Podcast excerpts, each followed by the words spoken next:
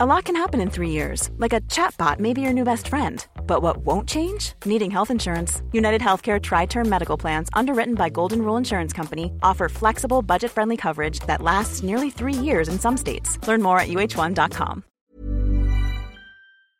Liebe Startcast-Fans, heute habe ich mir wieder die Ehre, euch einen fantastischen Partner vorzustellen und dieser heißt Notion. Ich nutze Notion täglich für alles Mögliche. Zum Beispiel von der Planung meiner Podcast-Episoden bis hin zum Verwalten meiner persönlichen Aufgaben. Aber was ist Notion eigentlich? Notion ist mehr als nur ein Tool. Es ist ein revolutionärer Workspace, der Notizen, Dokumente und das gesamte Projektmanagement an einem einzigen Ort vereint. Die Plattform ist nicht nur einfach und schön gestaltet, sondern auch kraftvoll durch die Integration von künstlicher Intelligenz. Und das alles ohne die Notwendigkeit eines separaten KI-Tools oder zusätzlichen Browser-Tabs. Wir leben in einer Zeit der Informationsflut. Jeden Tag werden wir mit mehr Wissen konfrontiert als jemals zuvor. Aber wie setzen wir dieses Wissen sinnvoll ein? Hier kommt Notion ins Spiel. Ein Tool, das dieses Wissen anwendbar macht und dir hilft, aus Informationen Aktionen zu generieren. Die Zukunft bereit mit Notion. Stell dir vor, du hättest heute schon Zugang zu den Tools von morgen. Notion bietet genau das. Es ist ein KI-gestützter Workspace, der es jedem Team ermöglicht, seine Ideen zum Leben Leben zu erwecken. Egal, ob du ein großes Unternehmen führst, Freelance arbeitest, ein Startup gründest oder noch im Studium steckst. Notion passt sich deinen Bedürfnissen an. Dein neuer Workspace. In Motion kann jedes Team schreiben, planen, organisieren und die Freude am kreativen Schaffen weiterentdecken. Es ist ein Ort, der dich nicht nur produktiver macht, sondern auch inspiriert. Meetings werden automatisch zusammengefasst. Dokumente sind leicht zu finden und auf jede Frage gibt es eine schnelle Antwort. Mit Notion KI werden Meetings Notizen zusammengefasst, Aktionspunkte automatisch generiert und Fragen binnen Sekunden beantwortet. Probiere Notion einfach aus. Kostenfrei. Bist du interessiert? Dann fang doch heute schon mit deinem Test mit Notion an. Geh einfach auf notion.so slash startcast, am besten alles kleingeschrieben. Indem du unseren Link verwendest, hast du nicht nur die Chance, deine Produktivität zu revolutionieren, sondern du unterstützt auch gleichzeitig unseren Podcast. Also warte nicht länger, besuche notion.so slash startcast und beginne noch heute damit, deine Ideen in die Tat umzusetzen. Es ist Zeit, deine Vorstellungskraft und dein Potenzial voll auszuschöpfen. Notion, der Ort, an dem deine Ideen Form annehmen. Bis zum nächsten Mal beim Startcast. Bleib neugierig und kreativ.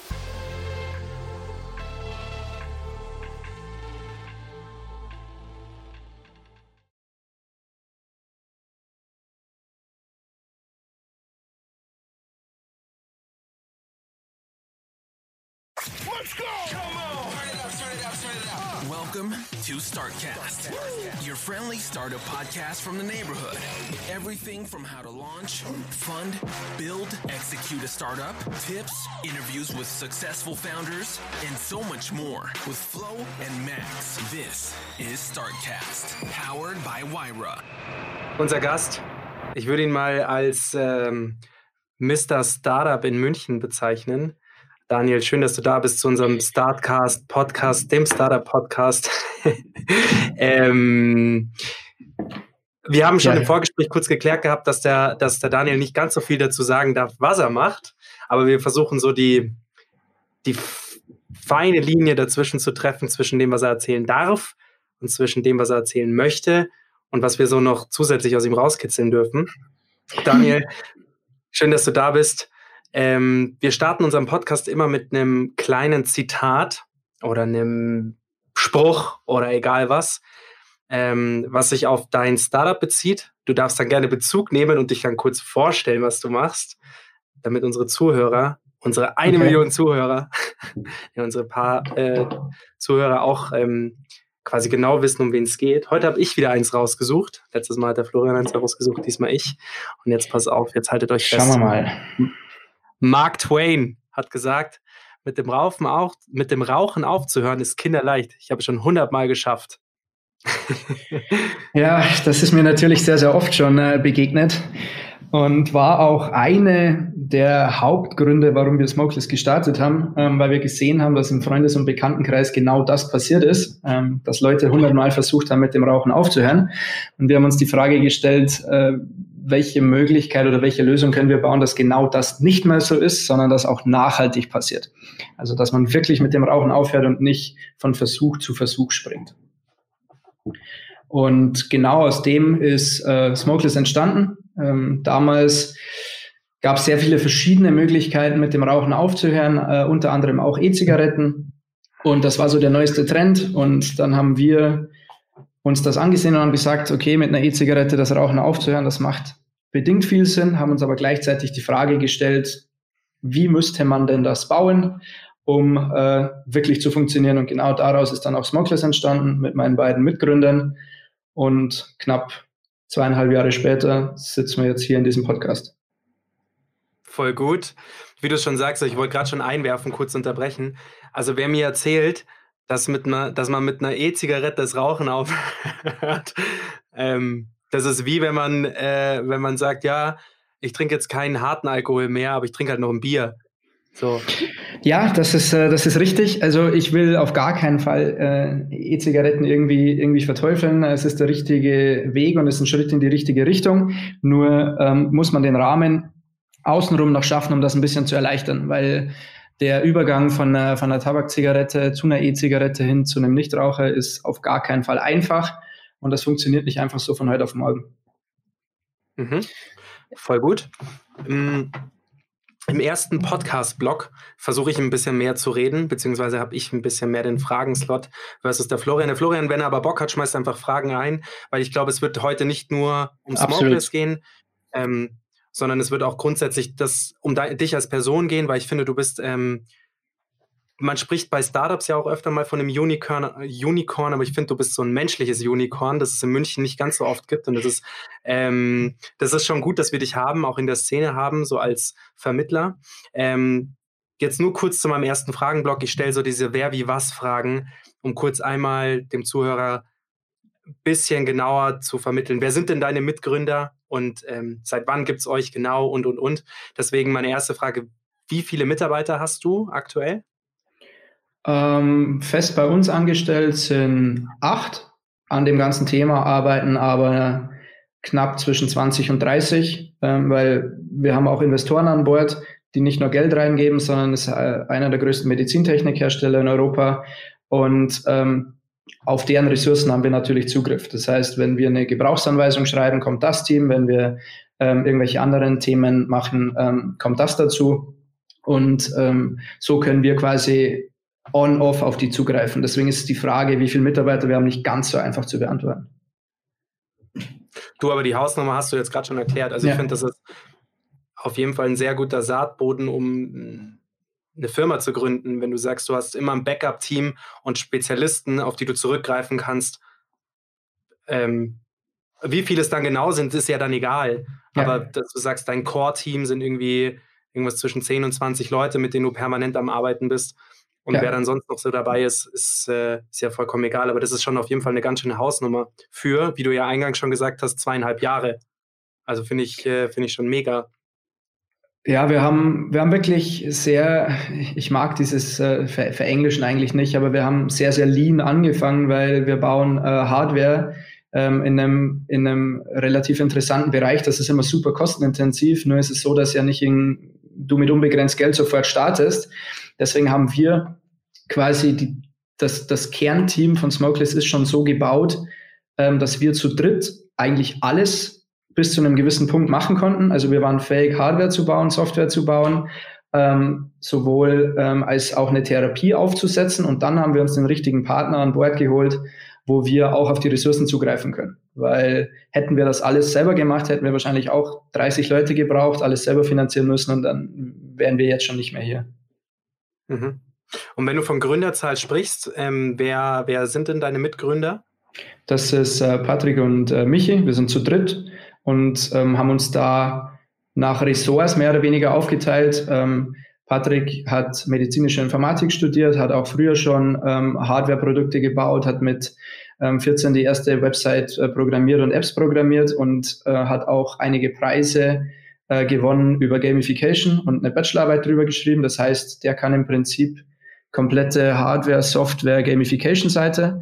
Michi macht alles, was mit kreativ zu tun hat, wirklich von A bis Z, vom Packaging Design bis zum Produktdesign bis zum App Design, Interaction Design, Website aufsetzen. Und ich äh, mache im Prinzip alles, was übrig bleibt. Ähm, wir sagen immer so umgangssprachlich, ich besorge das Geld, dass die alles machen können, was notwendig ist und kümmere mich so ein bisschen um diese ganzen CEO-Aufgaben. Äh, also, jetzt mal nur ganz kurz, bleibt mir kurz mal die Spucke weg. Also nur um das mal einmal so zu sagen, ich kenne deine zwei Mitgründer ja auch und die sind wirkliche Experten auf ihrem Gebiet. Patrick ist ja auch ein Freund und bei dem muss ich sagen, der ist so ein wandelndes, äh, eine wandelnde Enzyklopädie. Den kannst du alles zum Thema Technik fragen, aber auch gefühlt alles andere. Ähm, ich mag ihn echt unfassbar gerne. Er ist ein, ähm, er ist immer da, wenn man ihn braucht, was wenn es um Thema Technik geht. Aber ich finde bei dir, Daniel, dich kann man nicht kategorisieren. Wenn du, du wärst für mich so, du bist so ein, so ein, ja, so ein Wuslon. Das ist für mich der, den Begriff habe ich letzte Woche irgendwo mal ge gehört oder gelesen und den trifft es unfassbar gut. Also der, der trifft auf dich zu, weil du machst super viel und du bist präsent, aber nicht nur wahrscheinlich im Geschriebenen, wenn man über dich liest, sondern du bist auch präsent, wenn du den Raum betrittst. Das heißt, du, du hast schon diese CEO-Rolle, hast du auf jeden Fall. Ich hätte jetzt auch nicht gesagt, dass du für mich was anderes wärst äh, in einem Unternehmen als genau das.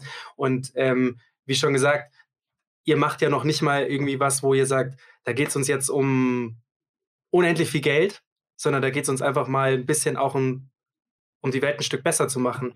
Das ist bei Smokeless. Genau, im, im Prinzip ist, ist das genau die Intersection, die ja auch interessant ist. Also ich bin, das kann man ganz offen und ehrlich sagen, ich bin kein äh, Non-Profit-Guy. Das, das, bin ich einfach auch nicht. Genauso wenig bin ich aber auch jemand, genau, genauso wenig bin ich aber auch jemand, der, der, der Schwachsinn verkaufen könnte, ähm, um, um reich zu werden. Und ich bin halt der Meinung, das ist genau das, was auch Social Entrepreneurship ist, das bringen viele immer mit, mit ähm, Non-Profit in Verbindung, aber das ist es nicht.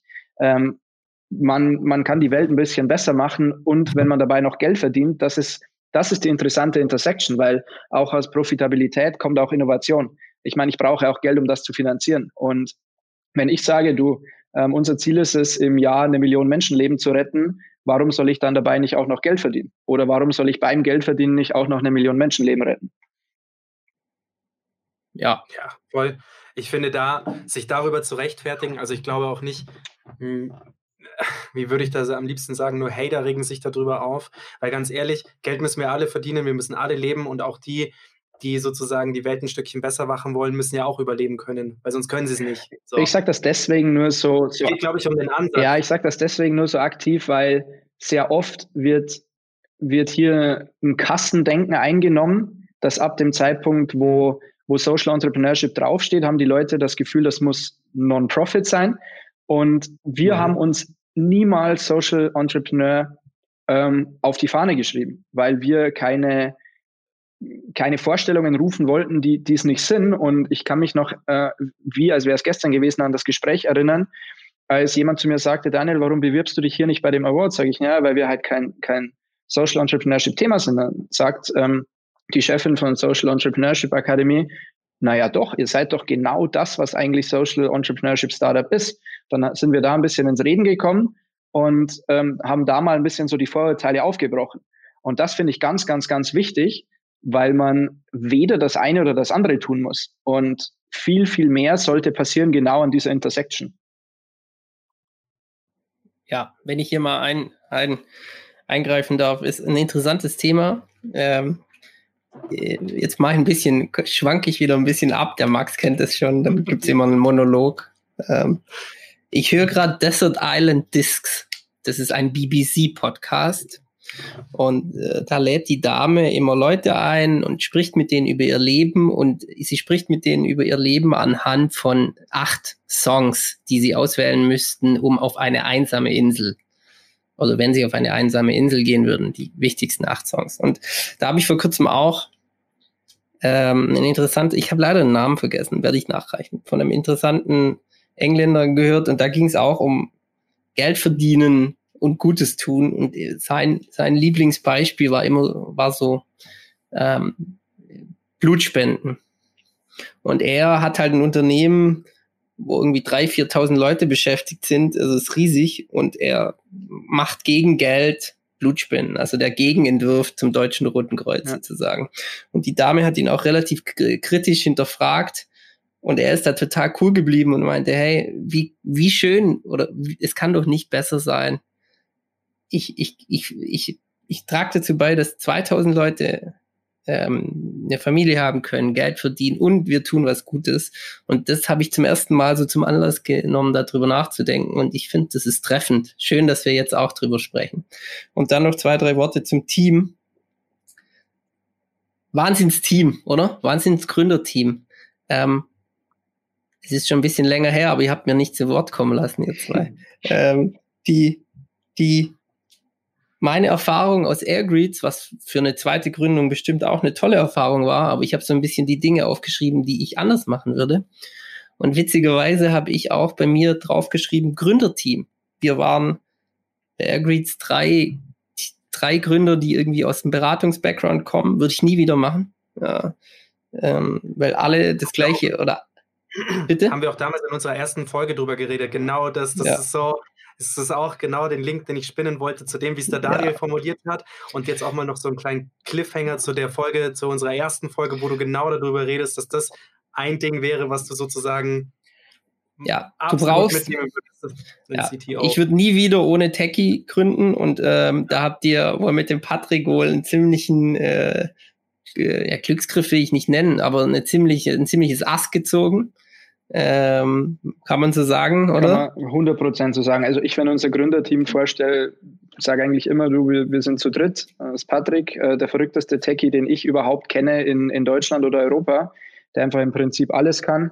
Und das gleiche Äquivalent ist bei Michi. Ähm, einer der umfangreichsten, äh, gebildetsten Designer, äh, der einfach halt alles kann. Das ist halt nicht so, dass er sagt, okay, ich kann jetzt ein bisschen App-Design und jetzt brauchen wir irgendwie für eine Anzeige, brauchen wir wen anders, für ein Packaging brauchen wir wer anders.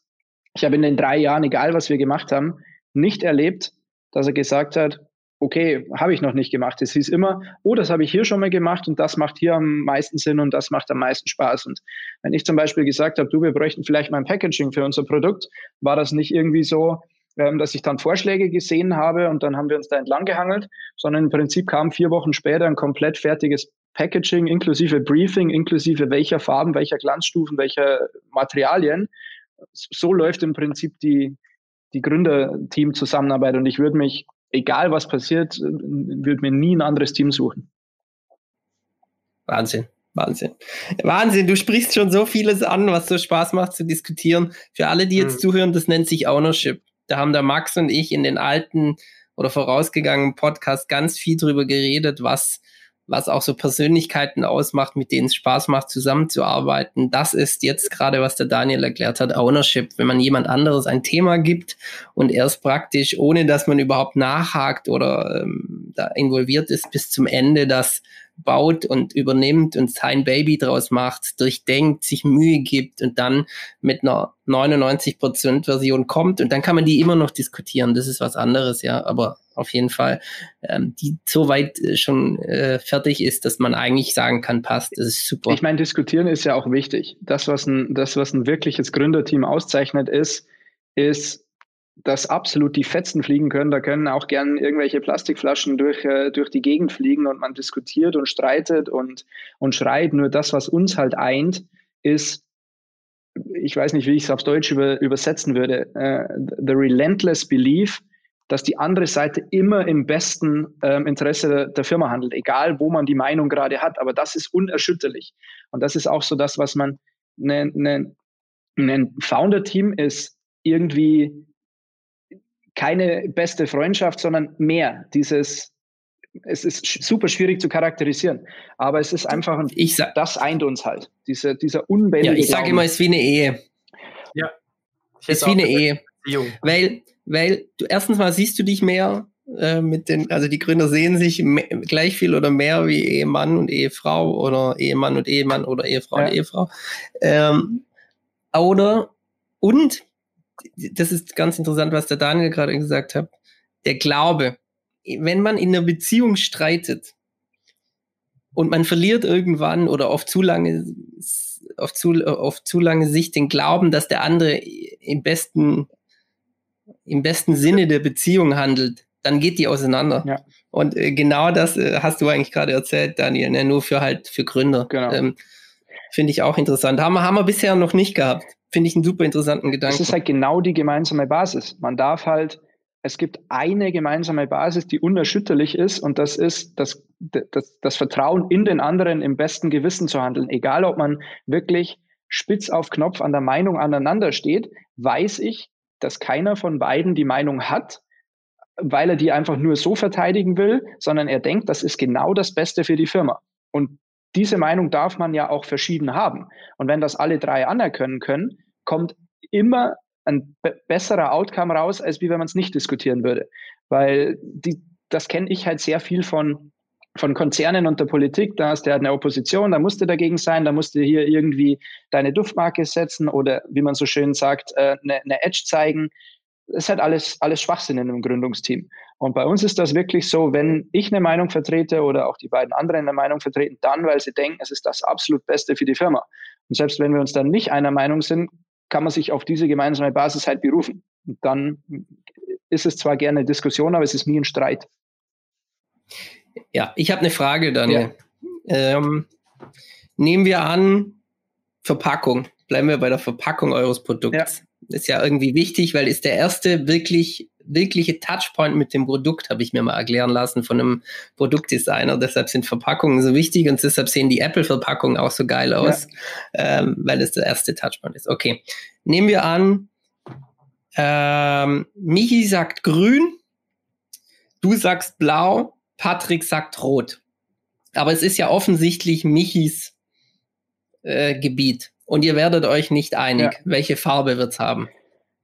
Das kommt auf die Argumentation an, wie wir es hergeleitet haben. Also im Prinzip gibt es keine, keine Entscheidung, die subjektiv getroffen wird, sondern immer, weil sie einen Grund hat. Und wir sind alle drei super schmerzbefreit, über die eigene Meinung ähm, und die über Bord zu werfen und zu tun, was der Markt will. Wenn ich feststelle, Rot ist die schönste Verpackung und der Markt kauft zu 98 Prozent blaue Verpackungen, dann werde ich das Ding nach wie vor hässlich finden, aber es wird halt blau werden. Und das ist genau das, wie es dann laufen würde. Wenn, wenn Michi sagt, du, aus der Vergangenheit, ich habe 100 von diesen Produkten verkauft im Gesundheitsbereich und 100 von diesen Produkten, die sind alle grün und das ist gelernt und der Markt will das. Und ich habe übrigens draußen auch noch mal ganz kurz drei, drei Samples gezeigt und das Ding muss grün sein. Dann ist das halt grün. Wenn wir auf der anderen Seite ähm, sagen, weil ich habe sehr viel Kontakt natürlich auch zum Markt, die Diskussion haben wir dann auch öfter, dass ich sage, du, ich habe das Gefühl, wir gehen hier in einen neuen Bereich, wir können hier auch das Gelernte verlassen. Ich möchte hier gerne mal disruptieren und aus meiner Erfahrung tun wir das, wenn wir das so und so machen, dann wird am, am, äh, im Zweifel wird das gemacht, was, was ich denke, dass am Markt das Sinnvollste ist. Aber gewinnen tut immer das, was funktioniert. Das ist äh, im, im Prinzip in allen Domänen so. Äh, in welcher Sprache Patrick die, die App schreibt, spielt keine Rolle, solange sie das tut, was der Konsument tun will damit. Und da werde ich auch einen Teufel tun und mich einmischen. Hm. Jetzt möchte ich dich aber noch ein bisschen, weil es auch Spaß macht, ein bisschen, und du wirst am Ende herausfinden, warum ich die Fragen stelle, noch ein bisschen ähm, herausfordern. Nehmen wir mal an, also was ich gelernt habe, eine der wichtigsten Sachen, die ich als gelernt habe als Unternehmer ist, die mhm. Zeit der Daten wie ich es an der Uni immer hatte, ist vorbei. Also man lernt ja so in seiner Uni-Karriere alle, alle Entscheidungen, wie du es auch gerade schön gesagt hast, müssen objektivierbar sein und auf Daten basiert. Eine Sache, die ich sehr, sehr stark gelernt habe, ist, ganz viele Sachen, da gibt es keinen Datensatz für, man weiß es auch oft einfach nicht. Ähm, selbst die Experten sagen, ja, kann man nur schätzen. So, jetzt, genau. Jetzt nehmen wir mal an, es gibt keine Daten oder die Daten sind alle Widersprüche. Es gibt gute Argumentation für Blau, gute für Rot, gute für Grün. Wer entscheidet dann, welche Farbe diese Verpackung hat? Ich meine, am Schluss, ich weiß, in, in welche Richtung du mich natürlich äh, äh dräng, zu drängen versuchst. Ähm, ich sage mal so, ähm, das ist keine Schönrederei, aber dass es wenige Daten gibt, ist echt selten. Und wenn es das, wenn das passiert, dann sprechen wir aus Erfahrung. Also dann gucken wir, wo unsere Erfahrungen waren, weil ich meine, es ist völlig klar im Gesundheitsbereich, mit welchen Farben ich arbeite. Es ist völlig klar in der App, mit welchen Formen oder mit welchem User Interface ich arbeite, weil es einfach gelernt ist. Die Therapie, da verlassen wir diesen gesamten Bereich. Also wir haben im Prinzip zwei Ebenen, Sachen, die relativ klar aus Erfahrung sind und Sachen, die wir komplett neu machen. Ich meine, wenn ich das machen würde, was gelernt ist bei der Zigarettensucht oder bei der Entwöhnung, dann würde ich das bauen, was früher schon zu 96 Prozent nicht funktioniert hat. Also würde ich den gleichen Quatsch wieder bauen, der, der, der immer noch nicht funktioniert. Von daher verlassen wir da natürlich die Ebenen. Klar, ja. es gibt definitiv Entscheidungen, wo ich ganz klar sage, du, ich bin, ich bin CEO, ich bin äh, als Geschäftsführer eingestellt, ich übernehme die Haftung. Das heißt, ich halte den Kopf und am Schluss treffe ich natürlich äh, die letzte Instanz, segne ich das natürlich ab. Ähm, das muss ich aber guten Gewissens tun können, um auch guten Gewissens meinen Kopf in, in, in die volle Schussbahn zu halten. Das heißt, ich werde zu nichts okay sagen, was ich nicht auch vertrete. Ich werde zu etwas, das nicht meine Meinung ist, wenn es aber sinnvoll herleitbar ist, definitiv sagen, okay, klar, kein Problem. Ähm, von daher ist die ja. Entscheidung, die ich treffe, nicht immer zwangsläufig meine, aber es ist die, die ich vertreten kann. Interessant, ja finde ich äh, nee, also ich habe dich ehrlich gesagt gar nicht so in eine Richtung versucht zu drängen, nur ich finde es immer interessant zu wissen, wer entscheidet was. Weil es gibt meiner Meinung nach und auch ein Learning aus meiner Airgrid-Zeit kann es zwei Möglichkeiten geben.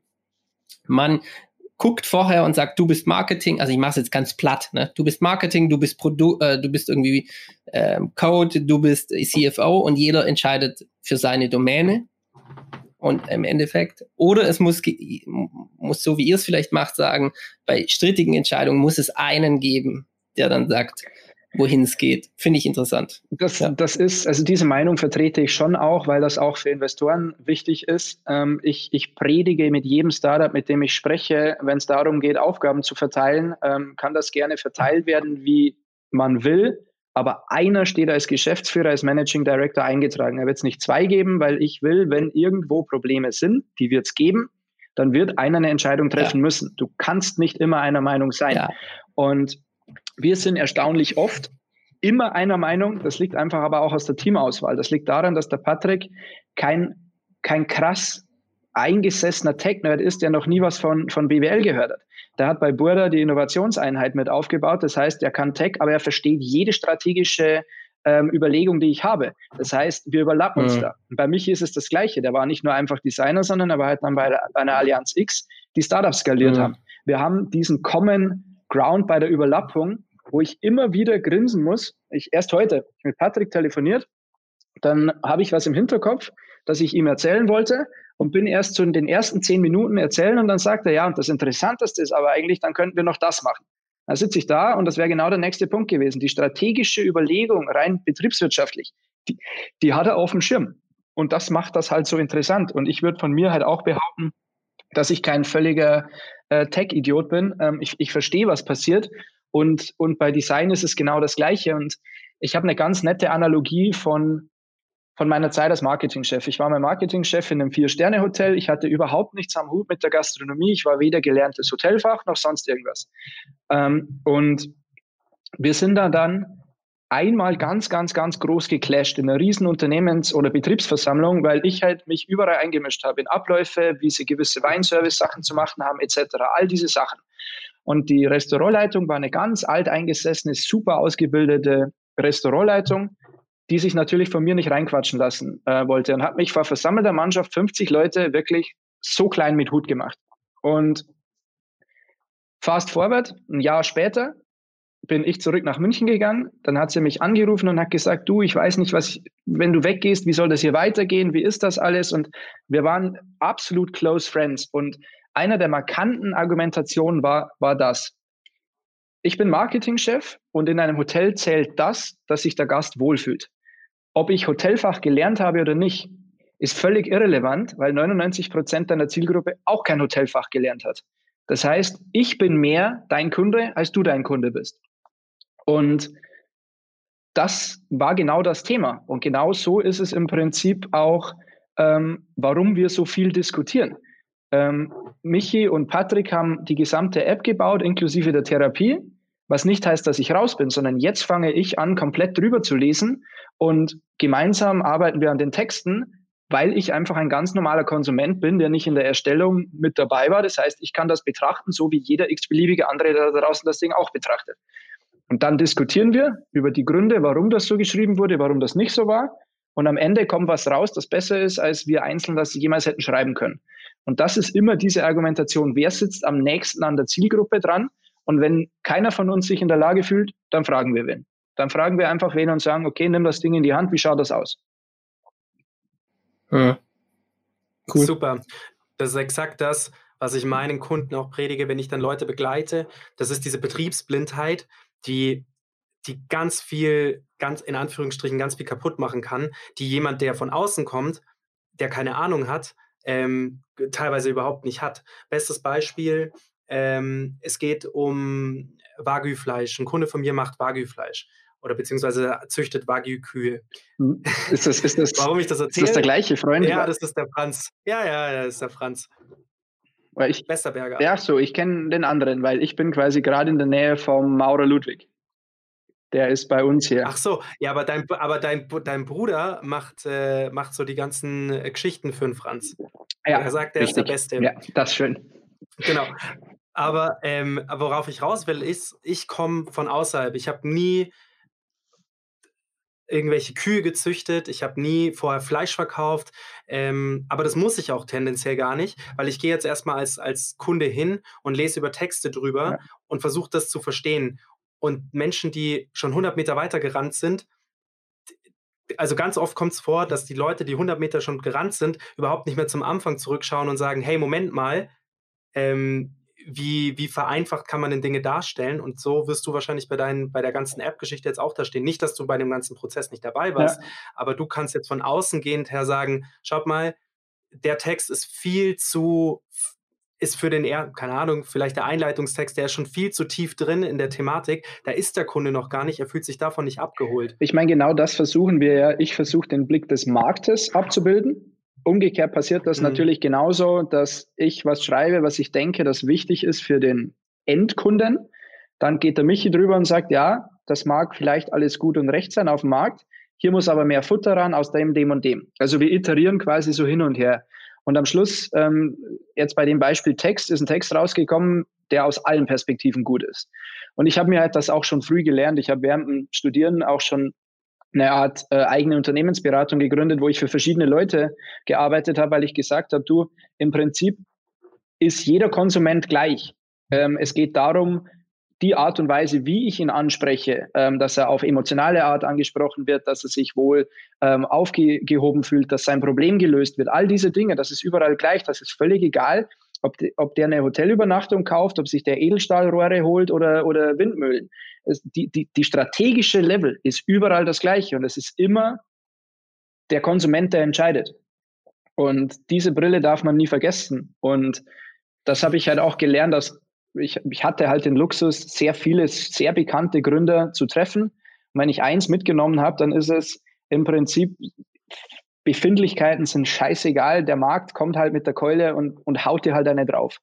Und wenn du den Markt nicht befriedigst, ist wurscht, wie das Produkt gebaut ist. Voll.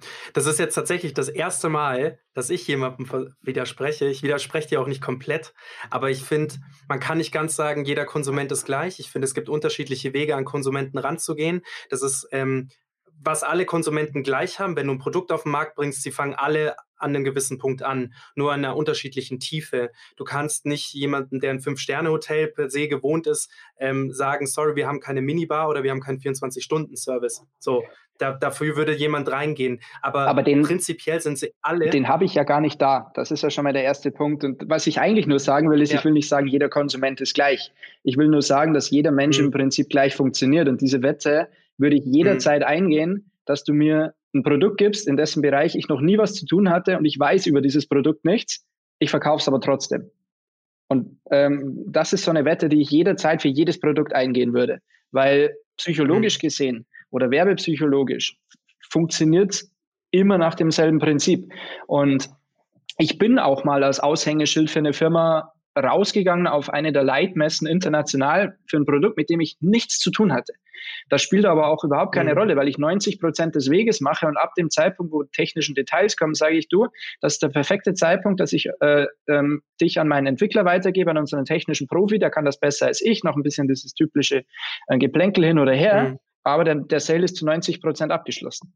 Und das ist richtig, dass nicht jeder Kunde gleich ist. Ähm, aber was jeder gleich ist oder was überall gleich ist, ist, du musst jeden individuell betreuen, da abholen auf dem Weg, wo seine Journey ist. Aber das ist halt produktunabhängig. Mhm. Ich muss es nur wissen. ob ich eine Waschmaschine verkaufe mhm. oder ein Auto. Ähm, ich muss nicht wissen, mhm. wo er genau ist. Ich muss nur wissen, dass es ein Unterschied ist. Und dann frage ich die Leute, die es genau. wissen, wie es läuft. Absolut. Ich würde es mehr so als, also äh, mit dem Punkt bin ich jetzt, so wie du es gesagt hast, bin ich vollkommen fein. Ich beschreibe es immer ein bisschen als Labyrinth, das fünf Eingänge hat, aber einen Ausgang. Ja. Und jeder der fünf Eingänge hat ein unterschiedlich, unterschiedliches Schwierigkeitslevel. Die einen fangen ganz vorne an und es ist ein relativ leichtes Level, den Sale zu verkaufen, also äh, den Sale ja. zu verkaufen, sage ich, den Sale zu generieren. Und beim anderen ist es halt ein bisschen schwieriger. Aber solange ihr euch dessen bewusst seid, dass es unterschiedlichen Zielgruppen gibt, Klar, Ey. ich meine, am Schluss des Tages ist ja genau das, was auch die Aufgabe eines, eines CEOs ist auf strategischem Level. Es, es gibt immer, wie du es richtig sagst, es gibt, es gibt fünf Eingänge, äh, Eingänge, einen Ausgang und ein CEO hat zu entscheiden, welche Eingänge ich überhaupt abpasse und welche nicht. Und im besten Fall ist es ein Mix, nur kannst du nie die eierlegende Wollmilchsau bauen. Ähm, klar, ich kann jetzt auch nicht mit Smokeless rausgehen und kann sofort im stationären Handel in 80 Ländern in jedem, in jedem Laden sein. Das kann ich halt nicht, auch wenn das vielleicht ein extremer mhm. Traffic wäre. Aber für mich ist es immer mhm. die Kosten-Nutzen-Abschätzung. Und in meinem Leben habe ich das immer so gemacht, dass ich einen Teil kurzfristig einfache Erfolge mit reingemischt habe, diese ganz normalen bodenständigen Sales, die die Zahlen treiben mittelfristig, wo ich ein bisschen investiere und dann größere Dinge um die Ecke kommen und dann Sachen, die absolut langfristig sind, wie zum Beispiel SEO etc., wo ich überhaupt keinen Effekt sehe, den ich vielleicht erst in einem Jahr sehe. Davon ist keines mhm. die richtige Antwort äh, alleine gesehen. Das ist immer ein Mix. Wenn ich nur ein mhm. SEO mache, ja, dann muss ich erstmal äh, ein Jahr lang überbrücken, bis ich da überhaupt einen Effekt sehe. Wenn ich nur kurzfristige Sales mache, dann kann ich nicht überproportional wachsen, weil ich immer nur so viel wachse, wie ich halt reinstecke. Und genau das Gleiche ist es hier. Ich muss mir halt alle Eingänge angucken, ich muss mir die Kunden angucken, ich muss überlegen, welche kann ich zu welchem Preis erreichen und wie wahrscheinlich schließe ich die ab und dann eine gesunde Mischung finden, die, die mich überleben lässt. Voll.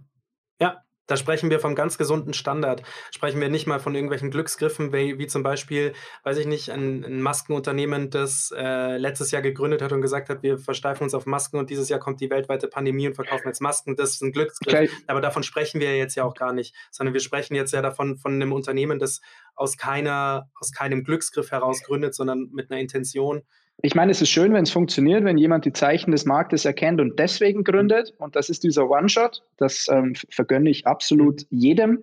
Das ist natürlich eine andere Art von, von Unternehmertum. Ähm, gut, das war es auch, als ich in einem Wellnesshotel war und woanders. Das ist ganz anders noch mehr als ein Startup. Bei einem Startup ist es halt ganz einfach, ich habe diese Entscheidung doch nicht mal.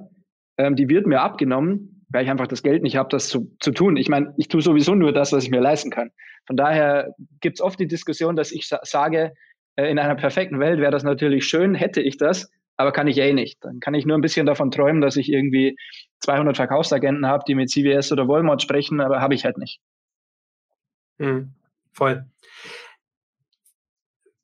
Ich finde es toll, wie das Gespräch sich entwickelt. Es ist mega, weil ja, eingangs habe ich gesagt, ähm, wir werden uns wahrscheinlich an der Linie entlanghangeln müssen zwischen dem, was du erzählen kannst und was nicht. Aber das ist halt, das mag ich so in dem Podcast, dass wir nicht unbedingt nach Regeln funktionieren müssen und dass wir jetzt auch, auch wenn wir direkt über Smokeless sprechen, eher so um kleine Weisheiten, Tipps und Tricks, die dazugehören, ähm, uns entlanghangeln. Finde ich mega.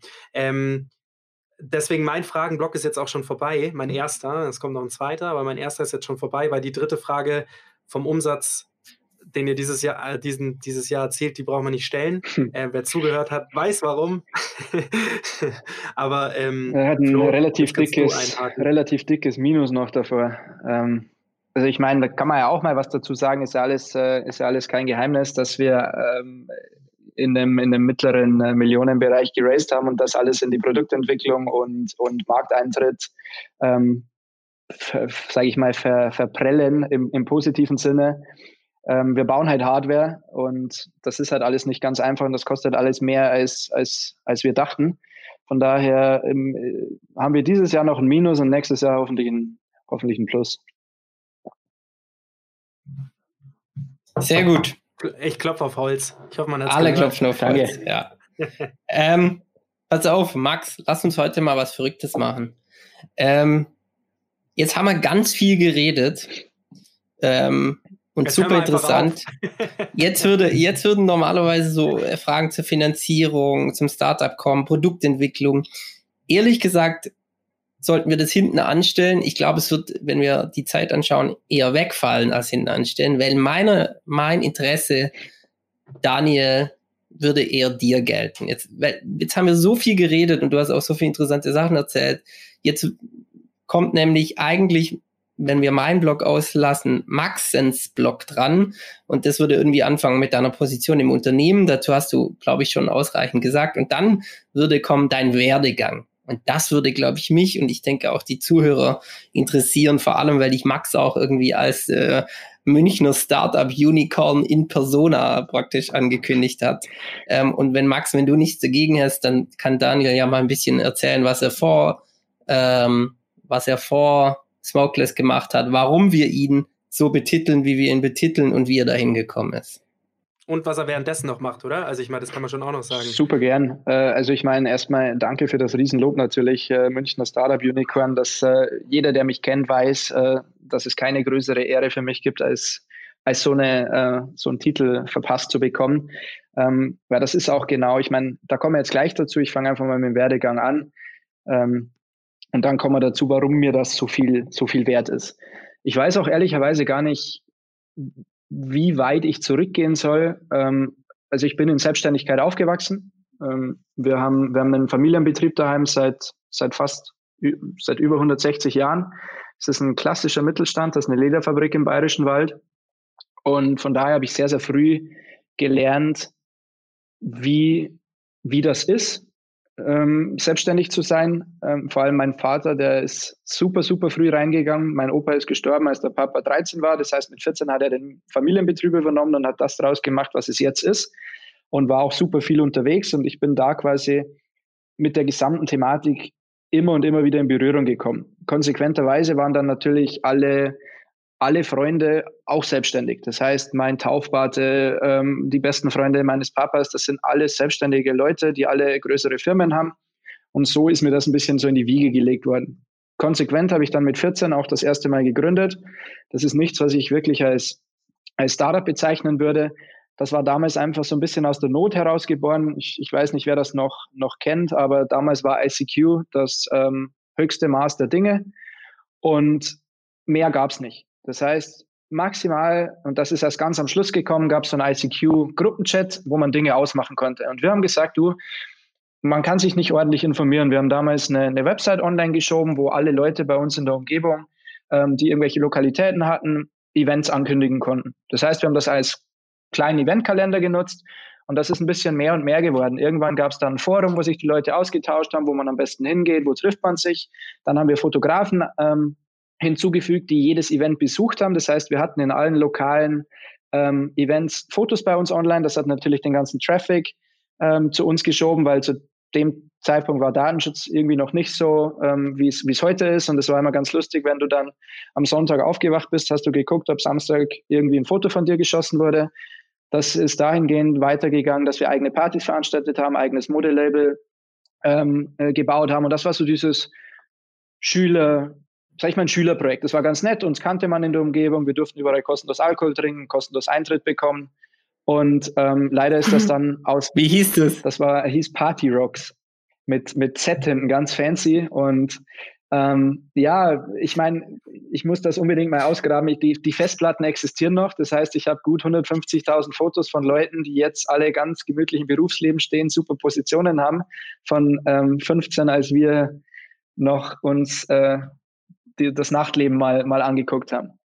Und hätte ich damals die Mentalität gehabt, die ich jetzt habe, hätte ich vielleicht ein anderes Business darin gesehen. Für uns war das damals wirklich nur Spaß und wir haben dann beschlossen, wir, wir lassen das auch sein, als wir alle zum Studieren gegangen sind.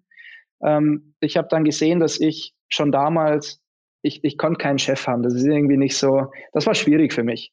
Und deswegen habe ich auch während dem Studieren nochmal einfach der Form halber eine, eine, eine Firma gegründet, die mir erlaubt hat, Rechnungen zu schreiben. Dann habe ich ganz viele verschiedene Dinge gemacht, eben als, als Marketingchef für ein Vier-Sterne-Hotel gearbeitet, ähm, in der Beratung für, für ganz andere Industrien gearbeitet und einfach ganz viele verschiedene Dinge gemacht, weil ich gesagt habe, das Prinzip ist überall das gleiche. Du musst strategisch verstehen, wer sind deine Kunden, wie positionierst du dich, wie gehst du die an. Einfach dieses Ganze von oben drauf gucken habe ich gemacht. Es gab dann tatsächlich mal auch ganz früh sechs Monate, wo ich angestellt war. Das war bei BMW M. Das war natürlich das äh, Traumpraktikum für jeden 24-Jährigen, ähm, bei, bei BMW zu sein und dann auch noch bei M zu sein. Und da gab es ganz viel Umstrukturierung. Und wer mich kennt, weiß, ich mag dieses 0815 Routine nicht. Ich muss immer irgendwie Grenzen überschreiten, mich nicht an Regeln halten und immer das Besondere suchen. Und das habe ich auch da gemacht. Ähm, da gab es irgendwie mal ein, ein, kleines Projekt, das nicht so gelaufen ist, wie es laufen hätte sollen. Ich bin dann zum Abteilungsleiter gegangen und es gab zwei Optionen. Ich, ich sage ihm, okay, mach mal, wird schon, ähm, ich bin dran. Oder ich tue das, was ich dann am Schluss wirklich getan habe. Und ich habe gesagt, du, ich weiß, es ist jetzt vielleicht formell nicht korrekt, kann man schon so machen, ist aber dann scheiße. Und das hat, hat er so wertvoll gefunden, diese ehrliche Meinung, dass er mir das komplette Projekt übertragen hatte. Das war so ein Prestigeprojekt. Und zwei Monate fast forward, völlig ausgeartet, Sondergenehmigung vom Marketingchef bekommen, bin ich nur noch, nur noch ähm, mit BMW gefahren, mit ähm, Ferrari gefahren, mit allen möglichen äh, Konkurrenzfahrzeugen gefahren, etc. Und ähm, konnte dann alles Mögliche im Prinzip äh, machen, was überhaupt nicht in diesem Praktikum vorgesehen war. Das zeigt schon so ein bisschen immer dieses Ausbrechen aus, aus den Strukturen, ähm, wo ich, wo, wo ich eigentlich nicht reingepresst werden wollte. Dann habe ich den Master gemacht und musste von meinem Master aus ein Projektstudium machen. Und ich habe mir gedacht, okay, ich muss jetzt quasi nochmal angestellt sein, aber wie mache ich das, um das mit, mit der Startup-Welt zu verbinden? Dann bin ich zum LMU Entrepreneurship Center gegangen und bin da zwischen diesen Stühlen gesessen, sowohl LMU Entrepreneurship Center, German Accelerator und der German Entrepreneurship GmbH ganz viele verschiedene Dinge gemacht, habe ähm, mit Startups Kontakt gehabt, mit Investoren Kontakt gehabt, Innovationsprojekte für Corporates gemacht und das alles eben schon in dieser weisen Voraussicht, dass ich auf jeden Fall selber wieder gründen will und ich will jetzt zurück in die Startup-Szene. Ich war dazwischen auch mal ein halbes Jahr im Ausland in den USA und habe mich wirklich gefragt, okay, wo geht's für mich im Leben weiter? Und die Frage war nicht, nicht unbedingt, ähm, ob angestellt oder nicht angestellt, sondern wo in der Startup-Welt. Und dann habe ich mich aktiv gegen Silicon Valley entschieden ähm, und habe gesagt, nee, ich bleibe in München, weil in München passieren unfassbar großartige Dinge. Ähm, da, da hat das gerade erst alles richtig angefangen und ich, ich setze da meinen gesamten Wetteinsatz drauf, dass in München eine Startup-Kultur durch die Decke geht. Ähm, und dann kam auch schon, schon Smokeless um, um die Ecke. Ähm, das war dieser Epiphany-Moment, wo ich mit, äh, mit Patrick auf einer Hütte in Neuschwanstein war, bei einem Startup-Weekend und genau da ist die Idee zu Smokeless geboren worden. Und dann musste ich mich wahnsinnig beeilen, weil es gab noch eine offene Masterarbeit bei mir. Das heißt, ich habe noch ganz, ganz schnell diese Masterarbeit fertig geschrieben, bin dann mit Patrick raus und habe gesagt, Patrick, ist das ein Business Case und haben wir Lust drauf? Wir haben das Startup Weekend nämlich gewonnen und da hat sich die Frage gestellt, okay, was tun? Das ist ja mal lustig, wenn man ein Projekt gewinnt. Aber das heißt ja noch lange nicht, dass wir ein Business bauen. Und dann hat Patrick gesagt, geil, will ich machen. Habe ich gesagt, ich bin auch voll dabei, mega geil. Dann habe ich gesagt, du, ich hätte gern noch einen Designer mit dabei und einen Kreativen, weil das ist, das ist einfach wertvoll. Dann hat er gesagt, du, ich habe ich hab da einen, äh, mit dem habe ich schon einen Haufen Hackathons gewonnen. Wir haben eigentlich ehrlicherweise nur in Hackathons mitgemacht, um, um, um die dann zu gewinnen, weil wir so raus ähm, haben, wie das ganz gut funktioniert, was man dafür braucht. Dann sind die nämlich irgendwie in Deutschland rumgefahren und haben ein paar Hackathons gewonnen. Dann haben wir den Michi dazu geholt, ähm, haben alle drei gesagt, geil, alle Jobs kündigen, Vollzeit. Dann sind wir Vollzeit rein, haben alles in allem zweieinhalb Millionen geraced und sind jetzt quasi da, wo, wo wir jetzt sind. Und das hat mir aber so von der Startup-Welt einfach auch noch nicht wirklich gereicht. Und mir ist es einfach unfassbar wichtig, zurückzugeben. Ich habe auf diesem Weg sehr, sehr viele Tipps mitgenommen, ähm, bekannte Gründer, die Erfahrungen geteilt haben. Das war so wertvoll für mich, dass ich gesagt habe, ich, ich, ich will das auch zurückgeben. Und da hat es dann angefangen, dass ich ganz viele verschiedene Dinge mache. Ich bin äh, einer der All-Stars-Mentoren bei Techstars, das ist äh, einer der größten Accelerator ähm, weltweit. Ich mache sehr viel Coaching bei kleineren Formaten noch und Mentoring, Startups unter die Arme zu greifen.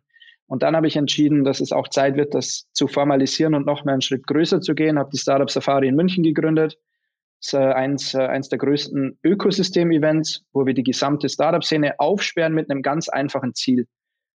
jeder soll genau das finden, was für ihn notwendig ist. Ein Corporate soll sehen, wie Startups arbeiten, Startups sollen Investor finden, Investor natürlich umgekehrt Startups finden, Schüler sollen inspiriert werden. Wir hatten alle mit dabei, von Celonis, Flixbus, Freeletics bis Google. Es waren dann am Schluss des äh, Tages vier schöne lange Tage mit 60 verschiedenen Locations und 120 Sessions und zweieinhalbtausend Leute, die dann im Prinzip durch, durch München gereist sind. Und ähm, das ist so ein Rundumschlag, sage ich mal, was, was alles passiert ist bei mir in den, in den letzten Jahren. Da ging es dann ganz, ganz, ganz schnell vom einen ins andere. Und mittlerweile ist es so, dass ich super viele Ideen natürlich hätte, auch fürs Ökosystem, aber Smokeless ist halt mein 100%-Baby und alles andere ist wirklich nur, sag ich mal, dann, dann werden die Nächte eher kürzer. Genau. wow, okay. Ich bin Darf geplättet. Ich, ein, ich, auch. Darf ich eine, eine Sache gleich mal reinstellen? Ich meine, wir sind kein, wir haben dieses Vira-Branding, haben wir irgendwie drauf, aber auch irgendwie nicht so krass auf unserem Podcast, weil wir natürlich auch unabhängig ein bisschen freier sprechen wollen, zumindest ich. Kleiner Spaß. Aber ähm, Daniel, was ich so auch so ein bisschen aus, ich meine, wir kennen uns jetzt ungefähr ein Jahr und was ich so aus den Gesprächen mit dir ähm, immer rausgehört habe, war, dass ein, ein wertvoller Nährboden auf jeden Fall diese, also dass die, die Vira war was du dann daraus gemacht hast und wie viele Leute du dann hier auch noch inspiriert hast und dazu noch bewegt hast, hier länger da zu bleiben, sich Nächte um die Ohren zu hauen, noch im, um an ihrem Produkt zu feilen, miteinander dran zu feilen, eben genau von dieser ich meine, Coaching, wo fängt es an? Fängt es an, ich buche dich oder ist ein Coaching einfach nur mal ein Ratschlag? Ja, also von bis. Also, wie wertvoll war für dich die Vira? Also, das kann ich mal, also zwei Sachen dazu. Ähm, das Schöne ist, wer mich kennt, weiß, dass es völlig wurscht ist, welches Branding dieser Podcast hat. Ich würde sowieso immer sagen, was ich denke. Ähm, das zweite ist, Coaching ist auch sehr, sehr einfach zu beantworten. Ich würde niemals, niemals in meinem ganzen Leben Geld von einem anderen Startup dafür verlangen, meine Meinung und meine Erfahrung zu teilen. Das ist für mich ein absolutes No-Go. Ähm, Coaches haben ihre, ihre Legitimation, genauso wie Unternehmensberater ihre Rechtfertigung haben, nur nicht in der Startup-Sinne. Also sollen sich da einfach raushalten. Ähm, weil das, das, was am allerwichtigsten ist, wenn ich mir einen Konzern ansehe, ein Konzern hat äh, Ressourcen, ein Konzern hat eben das Geld, das Personal, die Kontakte, einen Lobbyverband, die haben alles, was sie brauchen. Und wir Startups haben nichts. Und das Einzige, was wir Startups haben, das ist uns untereinander. Und das ist auch genau das Motto, das wir in der Startup Safari hatten, uh, Stronger Together. Es ist Zeit aufzustehen, uns gegenseitig zu unterstützen und ähm, einfach einen Schritt weiter einen Schritt weiter zu drücken. Und ich habe heute auch erst ein schönes Zitat von zwei Freunden gelesen in Instagram. Ähm, wenn du jemanden anderes unterstützt, erfolgreich zu sein, wird das niemals deinen eigenen Erfolg kaputt machen. Das verstehen aber sehr, sehr viele nicht. Und da kommt dann auch der Bogen zur Vira. Ähm, ich glaube, wir waren alles in allem da knapp zwei Jahre drin. Und das hätte ich, ich wäre nicht nur eine Sekunde da reingegangen, wenn ich nicht alles, was ich gerade die letzten äh, zwei Minuten beschrieben hätte, zu 100 Prozent genau da gesehen hätte. Da ist die richtige Community drin. Da sind genau die richtigen Leute drin. Da sind die, die richtigen Leute auch von, von Vira-Seite drin. Das alles waren, war weniger eine Community, mehr eine, mehr eine Startup-Familie. Und genau das ist es, ähm, was, was dich auch weiterbringt und viel, viel weiterbringt, als wärst du alleine. Ähm, das ist immer dieses, ist ein abgedroschenes Zitat, aber ähm, die, das Ganze ist mehr als die Summe seiner Einzelteile. Das ist halt dann richtig, wenn du, wenn du die richtigen Leute um dich hast. Und genauso war es halt in der Vira. Du, du hattest halt nicht nur irgendwen, der dir beantworten konnte, wo muss ich bei PowerPoint hier hinklicken, wenn ich das will, sondern einfach die Leute, die genau das gleiche Mindset hatten. Und in einem Startup ist es nun mal ein Up and Down. Das ist ein Rollercoaster. Ähm, wir, wir, wir teilen Freude miteinander, Glück teilen wir miteinander, genauso wie wir äh, Hass und Downs und Depressionen teilen, wenn es irgendwo kacke läuft. Äh, und genau das ist es. Wenn super bei mir läuft, ziehe ich die anderen mit. Wenn scheiße bei mir läuft, dann fangen mich die auf und, und es ist als großes emotionales Thema auch. Und wie gesagt, long story short, ich wäre nicht so lange bei der Vira gewesen, wenn ich nicht genau das da gefunden hätte. Und kann zu 100 Prozent sagen, dass es ein, dass es ein Nährboden für, für Unternehmertum ist, weil es einfach auch die, die Mentalität und das Mindset äh, schärft. Voll gut. Besser, glaube ich, hätte man es nicht beschreiben können. Florian ja. Mikro. Ah, jetzt hat. Ja, vielen ähm, Dank. Max, lass mich dazu noch zwei Worte sagen. Zuerst mal danke, ist schön zu hören. Wir versuchen das so weiterzuführen. Ich glaube, Corona und auch ähm, einige strategische Entscheidungen müssen da nochmal noch zeigen, was die, oder ja, müssen zeigen, was die Zeit bringt. Ähm, aber auch noch zu deiner Berater, zu deinem Berater-Aussage. Äh, Sehe ich mittlerweile auch so. Da hatte ich, äh, hatten wir in, eigen, in meinem eigenen Startup, hatte ich da, haben wir auch Berater bezahlt. Mittlerweile muss ich sagen, sehe ich das auch kritisch. Ähm, wenn dir einer, wenn jemand operativ was tut und nicht nur redet, dann kann er dafür Geld nehmen, wenn er ein Experte ist. Absolut. Wenn er nur redet und Tipps gibt, und da, da bleibe ich bei meiner Aussage, auch wenn wir da so ein bisschen eine andere Meinung haben, Daniel. Ähm, Tipps, Tricks, aber auch selbst wenn er sagt, ja, ich kenne den Markt oder vielleicht habe ich sogar Daten, am Ende müssen es doch die Gründer oder der Geschäftsführer entscheiden, weil vieles dann doch irgendwie ja schwierig äh, zu objektivieren ist und dafür dann Geld ausgeben, dass du noch mal eine Meinung bekommst. Ich meine, habe ich auch meine. Ich, ich meine, ja. da, da, sind wir auch gar nicht verschiedener Meinung. Nur um das mal noch klarzustellen: Ein guter Mentor oder ein guter Coach unterscheidet sich von einem schlechten darin, dass ein guter Mentor alles gibt, was er hat und der Gründer dann selber entscheidet, ob das sinnvoll ist in der Situation. Und ein guter Mentor ist nie der Meinung, dass er etwas besser weiß und ein Gründer irgendwo in eine Richtung versucht zu drängen. Das heißt, ähm, da, da sind wir 100% einer Meinung. Und ich, ich, ich meine, ich habe, du weißt, ich mag, ich mag sehr ähm, provokative und polarisierende Aussagen ähm, und deswegen das auch mal so gesagt, weil zurückzurudern ist immer ein bisschen einfacher. Es kommt auch natürlich immer in die Phase drauf an. Ich meine, wenn wir wirklich von einem Startup sprechen, das heißt, die haben sich gerade gefunden, die sind gerade an der ersten Finanzierungsrunde dran. Da teile ich mein Wissen super, super gerne und da braucht einfach kein Unternehmensberater oder Coach Geld dafür nehmen in der Hilfe für irgendwelche, wie schreibe ich VCs an. Das ist völlig selbstverständlich, dass man dieses Wissen untereinander teilt. Wenn ich ein Scale-Up bin und buche mir dann einen Berater, der weiß, wie ich Prozesse optimiere, weil ich mittlerweile 100.000 Stück am Tag irgendwie verschicke, völlig legitim. Genauso legitim ist es, sich irgendwelche Anwälte zu holen oder einen Regulatorikberater, der irgendwo super tief in einem Thema drin ist.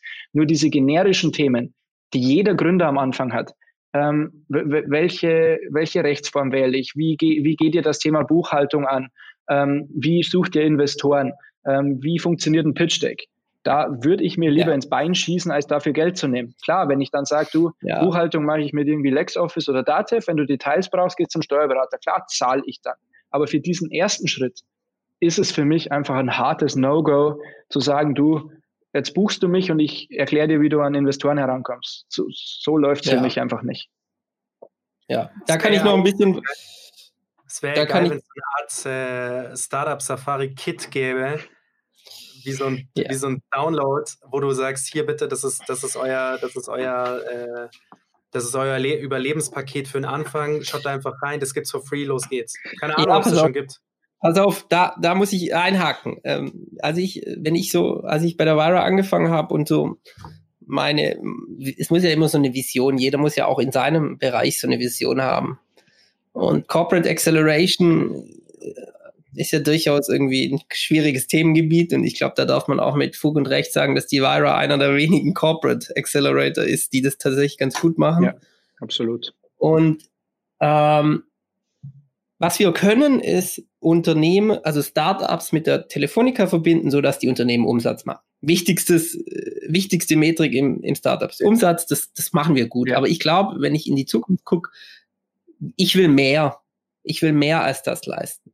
Und ich will, und dann war meine, war meine Überlegung und da darf ich äh, die Zuhörer bitten, dass sie mich darauf nicht festnageln, aber ich möchte so eine Art Value-Add-Community aufbauen. Value-Add-Community im Sinne von, wenn jemand zur Vira kommt, ein Startup in die Vira kommt, entweder im Programm oder aber einfach von uns nur eingeladen wird als Resident, so dass wir ihn beobachten können, das Startup oder ihn, den Gründer, dann möchte ich, dass eigentlich das so eine Art Incubator ist, wo, wo, wo es, wo jede, wo jeder Resident eine Rolle hat, wo er dem Neuankömmling praktisch hilft, wo es auch Dokumentation gibt, wo es vielleicht sogar eine Toolchain gibt, die die Community zusammenarbeitet, so dass du einfach genau von dem, was du gerade gesprochen hast, Max, dass er da so diese generischen Fragen beantwortet bekommt, Hilfestellung bekommt. Ähm, genau, das ist so meine Vision, wo ich noch hin will. Mal schauen, wie sich das ausgestalten lässt. Das ist wahnsinnig kompliziert. Ähm, ich habe da so ein bisschen mit schon ein bisschen mir Gedanken gemacht und auch mit ein paar Leuten gesprochen, aber sehe ich absolut. Ich, ich finde das, eine, find das eine sehr gute Vision, ähm, weil im Prinzip der einzige Grund, warum ich das nicht formalisiere, ist, weil das jedem selber obliegt, sich ein ordentliches Netzwerk aufzubauen, wo er die richtigen Leute den richtig, die richtigen Fragen stellt. Das Thema hast du bei einer Vira dann insofern nicht, weil wenn du kuratiert vorgehst, welche Leute du überhaupt in der Vira hast, stellt sich diese Frage nach Qualität und Hintergedanken nicht mehr. Von daher ergibt sich mit der guten Auswahl automatisch die perfekte Incubation. Ähm, finde das, find das einen wahnsinnig guten, guten Ansatz, weil eins der größten Themen, das, das nicht nur eine Vira hat, sondern einfach jede, jedes Unternehmen weltweit ist äh, Knowledge Management.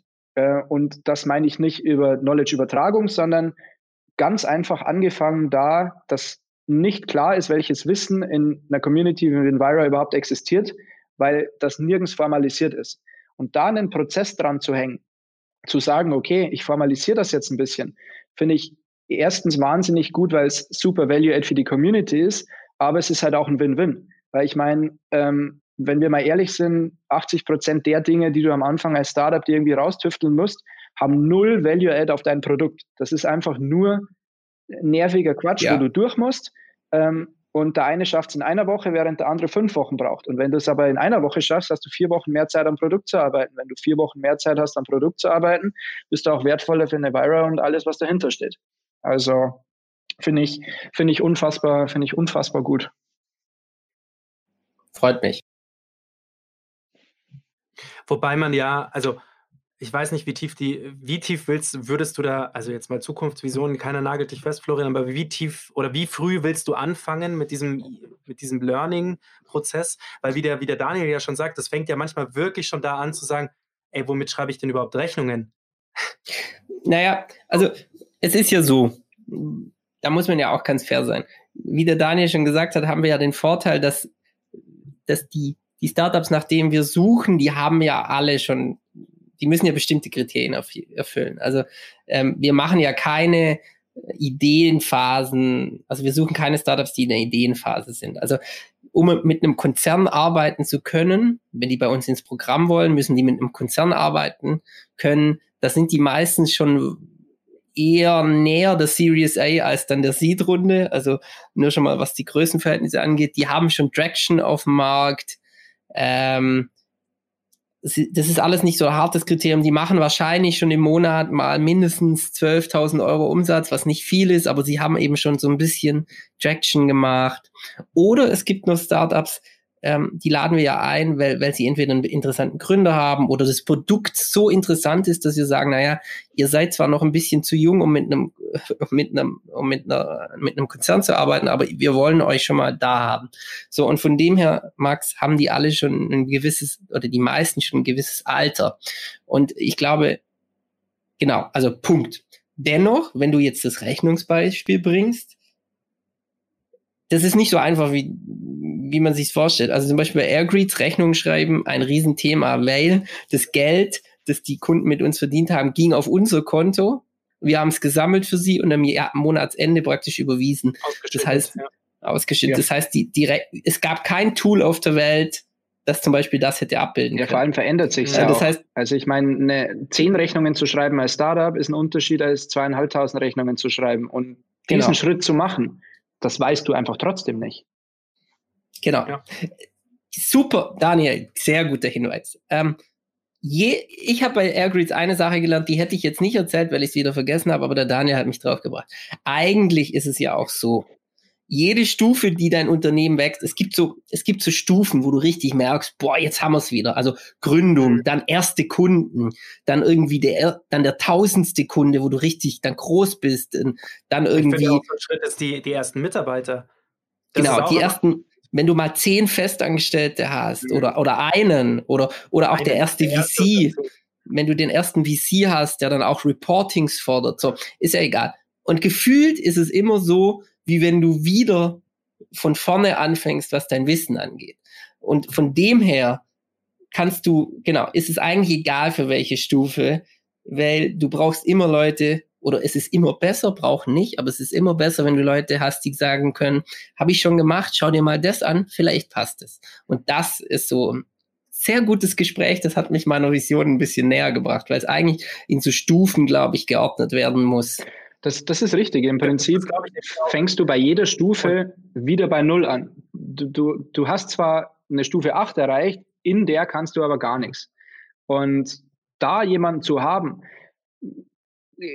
macht ja auch extrem viel Sinn, dass du einfach in, in der Unternehmensgründung verschiedene Phasen durchläufst und jedes Mal, wenn du in die nächste Phase kommst, weißt du eigentlich von der Phase wieder nichts. Nur weil du die letzte hervorragend gemanagt hast, heißt das, das nicht, dass du in der nächsten gut gewappnet bist. Und ähm, bestes Beispiel dafür ist einfach, und das kann man auch am Markt super gut beobachten, das ist dann, wenn ein Startup so groß gewachsen ist, dass es in die Internationalisierung geht. International zu steuern, hat mit einer Gründung nichts mehr zu tun. Das ist wirklich wie äh, Metzger und Bäcker. Das sind einfach völlig unterschiedliche Charaktere, die unterschiedliche Aufgaben brauchen. Und mein Vorgehen in jeder Phase, ähm, in der wir bisher waren und äh, viele noch, äh, die jetzt kommen werden, ist immer, den maximalen Value generierst du dann, wenn du dich aufs Produkt konzentrieren kannst. Also ich unterteile meine Aktivitäten immer in notwendig, und Value Adding zum Produkt. Und es gibt gewisse, die einfach nur notwendig sind, die aber keinerlei Mehrwert an das Produkt bringen. Und das ist mein Approach immer für die, für die Phasen und das macht auch den Bogen wieder zu dem, ähm, zu dem was Flo gesagt hat. Ähm, wenn du jemanden hast, der dir diese Faktoren, die notwendig sind, abnehmen kann, damit du dich mehr auf ein Produkt konzentrieren kannst, dann ist für alle ein Mehrwert geschaffen. Und das muss immer das Ziel sein einer Incubation. Mhm. Du musst den Leuten das abnehmen, was sie selber einfach in 0815 ist und nicht, nicht, nicht klar können, aber wo einfach keinen Sinn macht, weil es keinen Mehrwert stiftet.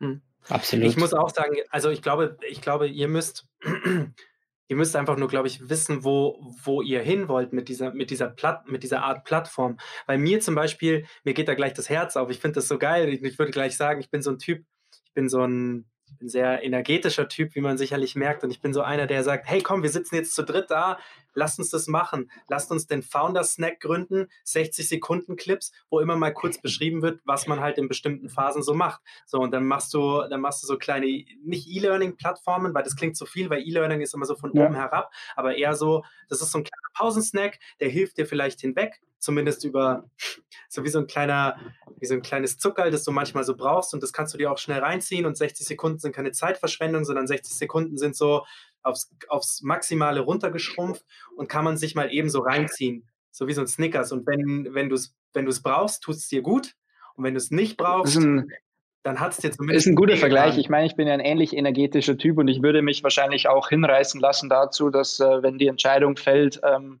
dass man gewisse externe Leute für Dinge fragt, auch äh, ähm, direkt zu sagen, dass ich jederzeit da wäre, um mal vorbeizuschneiden, um meine Meinung zu teilen für Investmentrunden etc. Ähm, Finde ich, find ich generell gut.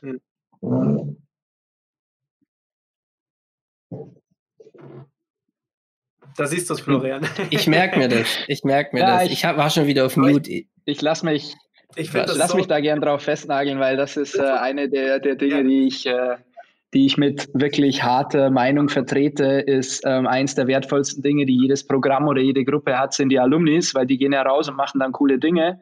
Und die an sich, an sich zu mhm. binden, ist nun mal das, was erfolgreiche Programme ausmacht. Und ich habe da einen, einen der wertvollsten Sachen, die ich jemals gelernt hatte, war von Gillian Manus. Das ist so eine der bekanntesten ähm, äh, Investorinnen im Valley, die war, glaube ich, als Nummer drei in Tesla drin, in Uber drin, ähm, ist auf der Forbes und Midas Liste. Und ähm, die haben einen oder ein sehr geiles Term, wenn die investieren. Und zwar ist es so, wenn die in eine Company investieren, dann committet sich die Company mindestens im Jahr sechs andere Companies zu mentoren. Und in deren Office in, im, im Valley haben die eine riesige Wand, wo Mentor draufsteht und das sind diese ganzen Mentoren. Und wenn ich zum Beispiel ein Travel-Startup äh, gründe und habe irgendwie ein Problem mit Travel, dann kann ich Nate, den Gründer von Airbnb, anrufen und der wird aber Jetzt auch muss abnehmen er mit seinem Handy reingehen. und der wird Oh aber nein. auch äh, mein Mentor machen. Ja. Ja, muss er. Ja, Ah, er ist wieder da. Ei, ei, ei. Wo, wo habt ihr mich verloren? Ich bei der Mentoring Wall. Bei der Mentoring Wall. Wall. Genau. Ähm, die, die Mentoring Wall, das ist das, was, was die Gillian bei sich im Office hat. Das ist eine Riesenwand, wo alle ähm, Companies drauf sind, in die sie investiert hat. Und da kann ich quasi als Portfolio-Startup hingehen und denken, hm, ich habe irgendwie ein Problem bei irgendwelchen Sachen, wenn es um Reisen geht. Ja, sehe ich, okay, Airbnb ist da, dann kann ich den Nate anrufen, den Gründer, und der wird aber auch mein Mentor sein, weil er sich committed hat über dieses Term. Und das ist das, was mich Alumni meinen. Und genauso ist es bei Harvard und Stanford und allen anderen.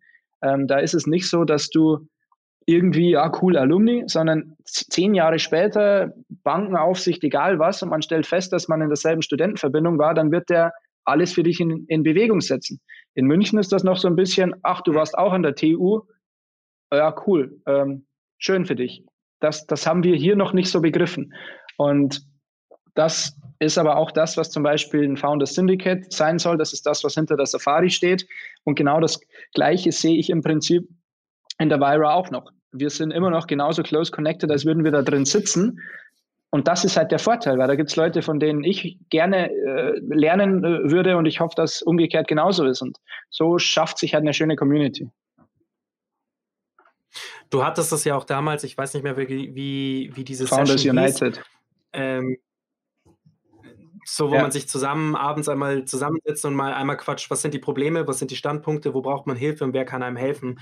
Das finde ich, ähm, finde ich genau, fand ich, fand ich super. Also ich war, habe nur einmal teilgenommen, weil das war nur einmal Genau, das- Zeit, wo ich quasi auch aktiv Das war bin, Founders, aber- Founders United und im Prinzip ging es darum, dass ich der Meinung bin, dass wenn du extrem viele smarte Leute an einen Tisch bringst, egal wie groß das Problem ist, das einer hat, einer wird eine Lösung haben oder jemanden kennen, der eine Lösung hat. Und die Frage war im Prinzip immer, Ja. du setzt einfach alle 10, 20, 30 Leute an den Tisch und die Frage ist, was brauchst du, um ein Billion-Dollar-Business zu werden? Und dann bricht man das so ein bisschen runter auf die nächsten Schritte und dann in diesem Gespräch tut sich normal immer einer auf, der was dazu weiß oder die richtige Intro machen kann. Ja, Eigentlich habe ich gerade, äh, oder eigentlich, eigentlich, sondern ich habe gerade wieder was Cooles äh, gehört. Deshalb machen diese Podcasts auch immer so Spaß, was die Vira, glaube ich, wiederbeleben kann oder wo wir, wo wir uns auch mal überlegen können, äh, ob wir unsere, unsere Mittel da einsetzen. Weil es einfach erstens mal schön ist, glaube ich, für die Community und weil wir uns ja auch auf die Fahnen geschrieben haben, mehr zu sein als nur der Corporate Accelerator der Telefonica in München. Also ich sehe uns zumindest als mehr. Und es ist immer nicht einfach, das auch äh, zu leben jeden Tag, aber das zum Beispiel Founders United, irgendwie zu sagen, hey, man, man bringt die Leute wieder zusammen, man, man finanziert vielleicht auch die, oder man stellt zumindest die Vira für, zur Verfügung, finanziert irgendwie da ein paar Drinks. Und in Corona-Zeiten verschicken wir es dann halt vielleicht. Und wir nehmen es auf und äh, geben das unseren talentierten Videokollegen, wie zum Beispiel Max, der es dann in die Häppchen zerteilt, ähm, die es braucht, um das dann auf der Website zu präsentieren, so dass vielleicht der erste Schritt sogar gemacht werden kann in so eine in so einen Bereich Value Add Community oder Learning äh, Learning Studio. Ich, Mal ich schauen. glaube, und dann nennen wir es Community, dann ist nämlich das U und das Mu. Hi, da kommt der. Kreative direkt wieder durch. Nee, genau das ist der Punkt. Genauso wie ich vorher gesagt habe, wie du nicht weißt, welches Wissen in der Vira existiert, wissen die wenigsten, welche Alumni es schon gibt. Und im besten Fall Hm. ist halt ein Alumni ähm, jemand, der auf dem Weg da, äh, auf seinem weiteren Weg einen ordentlichen Erfolg verbuchen konnte und hat eine ordentliche Position. Und umgekehrt ist ja auch zum Beispiel die Vira ein Gatekeeper. Wenn, ich meine, ich kriege natürlich viele Anfragen und, und Fragen zu gewissen Themen und so weiter. Und auch wenn ich wollen würde, kann ich nie alle beantworten. Wenn aber jemand sagt, du, die Vira hat mich geschickt, dann werde ich halt meinen Kalender aufräumen und werde halt dem die Zeit einräumen, weil ich genau weiß, dass dieses ganze äh, Thema Mindset, Mentality, all diese Themen, die mir wichtig sind, schon abgeklopft wurden, sonst wäre er nicht in der Vira. Das ist ein ganz klarer Gatekeeper, auch umgekehrt. Und im besten Fall spinnst du das halt mal weiter. Irgendwann macht mal einer, der in der Vira ein Alumni war, einen ordentlichen Exit, fängt an zu investieren. Ja, natürlich wird der auch wieder in Vira Companies investieren, weil das ein Qualitätssiegel ist. Und deswegen finde ich das so wichtig, dass das in beide Richtungen geht.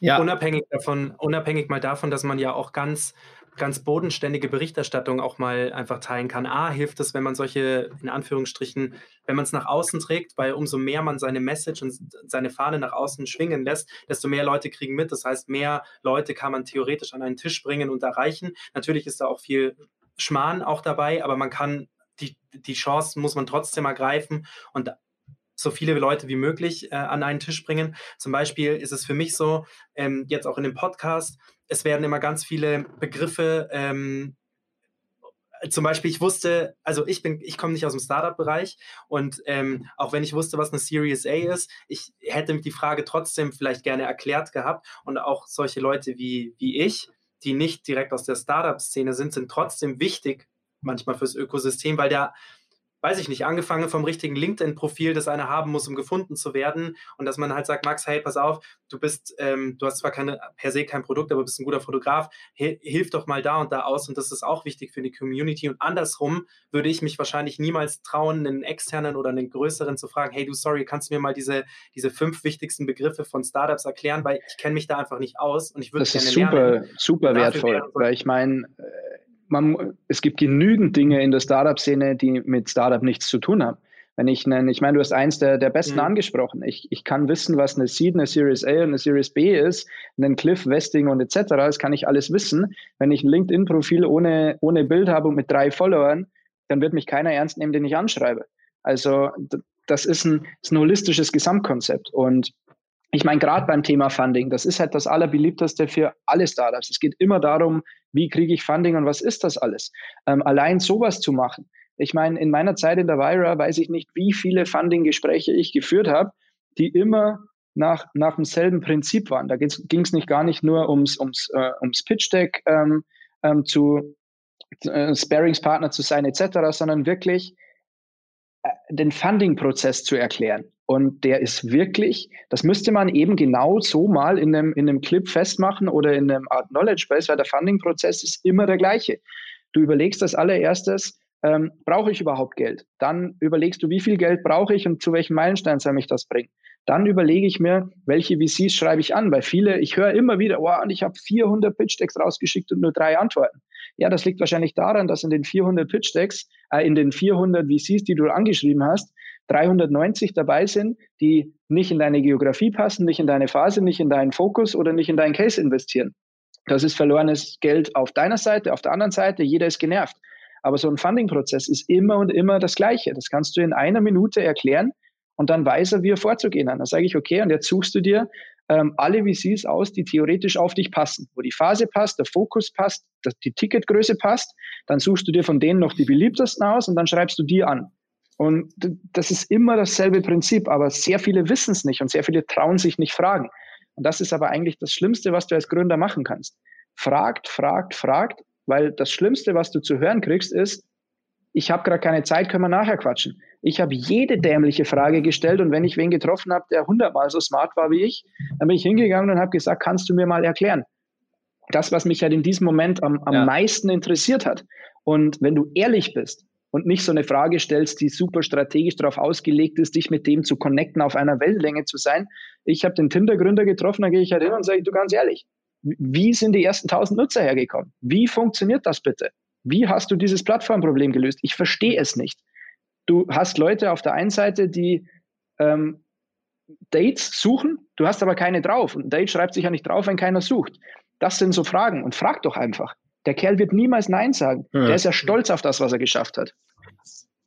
Ja, absolut. Bin ich vollkommen bei dir, aber ich glaube, dass es unterschiedliche Wesenszüge bei Menschen gibt. Es gibt schüchterne Typen, schüchternere Typen und es gibt Outgoing-Typen. Du wirkst mir wie ein Outgoing-Typ, genauso wie ich auch. Ich würde mir, ich würde, ich könnte meine Scham, die ich hätte, etwas nicht zu wissen, so weit zurückstellen, dass ich die Eier hätte und sage, hey, und ich gehe da hin und ich quetsche den jetzt aus, weil ich muss, dieses Zitat mit dieser Zitrone, ich muss da Limonade ja. draus machen, die sich für mich rentiert. Aber das können andere nicht. Und ich glaube, so eine, so eine, entweder so ein, echt so eine Plattform, wo man sagt, face to face, oder eben so eine, so ein E-Learning, E-Learning-Snack. Ich glaube, das wäre echt so, cool, echt gigantisch und ich weiß es nicht, ob So ein bisschen aufpassen muss man auch noch an der Stelle, das will ich einfach nur mal einwerfen, so Food for Thought.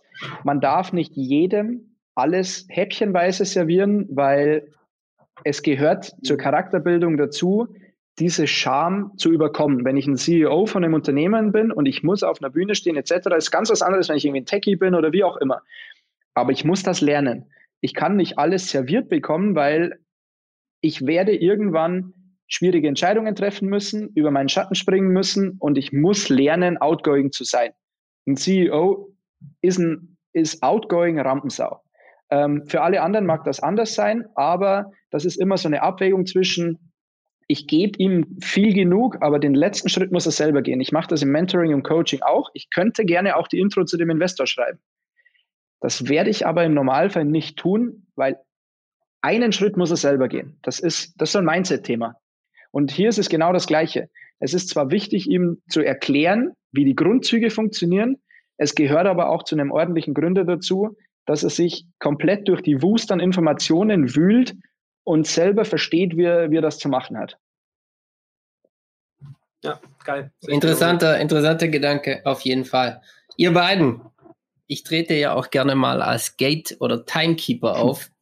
Ähm, ich habe jetzt noch fünf Minuten Zeit. Max, willst du eine letzte Frage stellen oder soll ich es machen? Das darfst du machen. Dann wähle ich eine aus. Ja.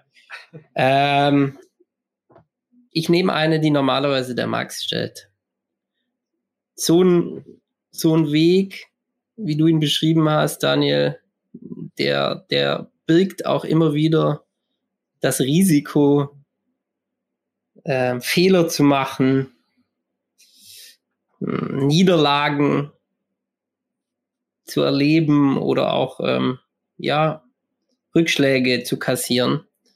Welche drei Niederla Niederlagen, Rückschläge oder Fehler würdest du da aufführen, die, die, die dir in Erinnerung geblieben sind? Ich meine, das ist immer ein bisschen schwierig. Ich bin ich bin happy in der Situation, in der ich mich gerade befinde, mit einem ordentlichen Startup, ordentlich gefundet zu sein, äh, einen der größten Probleme weltweit zu, zu anzugehen und zu disrupten. Von daher kann ich immer schwer sagen, ich würde alles anders machen, weil ich ja froh bin, wo ich bin. Natürlich gibt es äh, Room for Improvement. Ähm, ich würde eher gründen, gerade als ich noch ähm, Student war, weil diesen Luxus des Studentenseins lernst du erst kennen, wenn du es nicht mehr bist. In, in der jetzigen Zeit, wenn ich mir eine TU München anschaue, was es da alles gibt, da gibt es ein Unternehmertum, da gibt es ein CDTM, da gibt es ein Manage More, die Ressourcen sind unfassbar. Und dass du in eine Situation kommst, wo du alle Ressourcen bekommst, auch noch Zeit hast, ich würde sofort, wenn ich studiere, ein, zwei, dreimal gründen und los. Das ist eins der Themen. Ähm, eine Sache, die mich so ein klein bisschen stört, ähm, wo ich glaube ich in der Mitte drin bin. Ich habe nicht zu klein gedacht, wie es sehr viele Deutsche tun. Ich habe aber auch nicht so groß gedacht, wie es gegebenenfalls notwendig gewesen wäre ähm, bei Smokeless.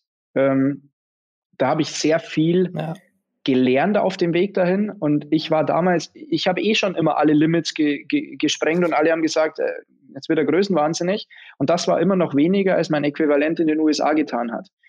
Und da einfach mit, mit noch mehr Power direkt reinzugehen, aber das ist auch nur retrospektiv, kann ich das sagen, weil zu dem Zeitpunkt hatte ich das Wissen einfach nicht. Selbst wenn ich noch verrückter gewesen wäre, hätte mir einfach das Wissen gefehlt. Ähm, Fehler, Niederlage. Ich meine, vielleicht allgemein zu dem Thema ist, äh, Fehler macht jeder, Niederlagen kommen vor, das ist, ähm, ist part of the game. Das Wichtigste ist nicht ähm, versuchen zu vermeiden, Fehler zu machen oder Niederlagen zu kassieren, sondern lernen, wie man damit umgeht. Das ist viel, viel wichtiger, als, als das überhaupt als das überhaupt zu vermeiden, weil ein Fehler zu vermeiden ist an sich dumm, weil ein Fehler zeigt dir genau, was du nicht zu tun hast. Wenn du dann auf die Füße fällst, stehst du besser da als vorher. Aber die Sachen, über die einfach nie jemand spricht, ist, das ist so super klischeehaft, ja, und ähm, mach, nicht, mach nicht viele Fehler und wenn du Fehler machst, dann ähm, versuch, dass du richtig damit umgehen kannst. Ähm, wo keiner drüber spricht, ist, wie geht's dir eigentlich, wenn du so einen Fehler machst? Also ich meine, das ist kein Friede, Freude, Eierkuchen und diese ganze Fehlerkultur wird, wird unfassbar zelebriert und, und äh, Fuck-Up-Nights und so weiter. Aber dass es dir einfach richtig scheiße geht, ja, da redet halt keiner drüber. Und auf was ich raus will, ist, wir müssen diesen Elefanten im Raum wegbringen. Jeder, der Fehler macht, dem geht's kacke. Und das Wichtigste ist, dass du die richtigen Leute um dich hast. Wenn du Fehler machst, wenn du eine Niederlage hast und dir geht's scheiße, dann brauchst du jemanden, der dich auffängt. Dann brauchst du was, ähm, wo du dich festhalten kannst. Und das ist eigentlich viel, viel wichtiger als den und den Fehler zu betiteln, dahin gekommen zu sein zu der Einstellung, ähm, Scheitern tut einfach nochmal scheiße verdammt weh. Und wenn du die richtigen Leute an der Seite hast, kannst du halt vom Scheitern auch lernen. Weil ich meine, es ist immer schön gesagt, lern aus deinen Fehlern, aber du brauchst halt auch das richtige Environment, um überhaupt daraus lernen zu können, weil wenn du daran zerbrichst, hilft es dir auch nichts, wenn du dann Info mitgenommen hast. Absolut. Wow. Wir könnten, wir könnten nochmal einen Podcast füllen. Vielleicht werden wir das irgendwann mal nachholen. Daniel, vielen Dank. Es war super interessant. An, an die Zuhörer vielleicht noch. Wow, jetzt mache ich auch gleich Abmoderation. Ich bin heute universell. Mhm. Der Max, der wird, next, wird nächstes Mal wird er mich gar nicht mehr einladen, wenn ich zu viel rede. Ähm, die, die Zuhörer wissen, dass sie uns immer Fragen schicken können. Die E-Mail-Adresse haben wir jetzt schon ein paar Mal gesagt. servus at startcast.com. Ähm, dann werden wir die im Recap wir machen jetzt jede Session Recap, auch gerne beantworten. Daniel, vielen Super, Dank. Vielen Dank für die Einladung. Vielen Dank. Und äh, wenn es konkrete Fragen gibt, äh, einfach genau die E-Mail-Adresse benutzen und äh, die Jungs werden dann Vernetzung betreiben. Super, Dafür Jungs. Vielen, vielen Dank euch. Schönen Servus, Abend, Daniel. danke. Vielen Dank, Flo. Ciao, ciao. ciao. Bis bald. Ciao.